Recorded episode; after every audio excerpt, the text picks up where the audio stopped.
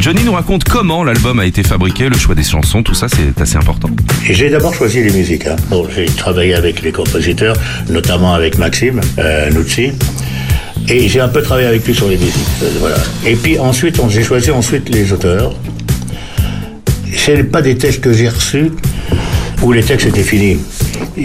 Avant qu'ils écrivent les textes, j'ai longtemps discuté avec eux de ce que je voulais dire. Et ensuite, je les ai mis sur la voix, chanson par chanson, de ce que j'avais envie de, raconter sur cet album. Ensuite, ils m'ont envoyé un premier jet que j'ai corrigé en gardant ce que je trouvais bien par rapport à ce que j'avais envie de dire. Ils ont travaillé dessus et ensuite je les ai enregistrés.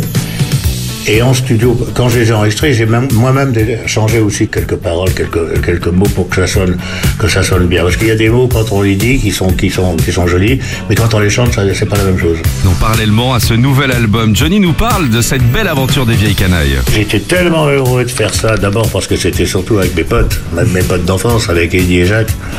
Euh, c'était du pur bonheur pendant ces six jours. Très sincèrement, j'étais très triste quand ça s'est arrêté. Et voilà. Mais bon, toutes les bonnes choses ont une fin un jour.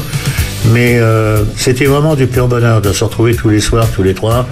On s'est marré sur scène. Voilà, on n'a pas fait un spectacle pour se dire, euh, on va faire un truc avec des effets spéciaux, etc. Non, on a fait un truc normal, comme si on faisait trois potes qui se retrouvent, quoi. Retrouvez Philippe et Sandy de 6h à 9h dans Les Matins qui chantent sur Nostalgie.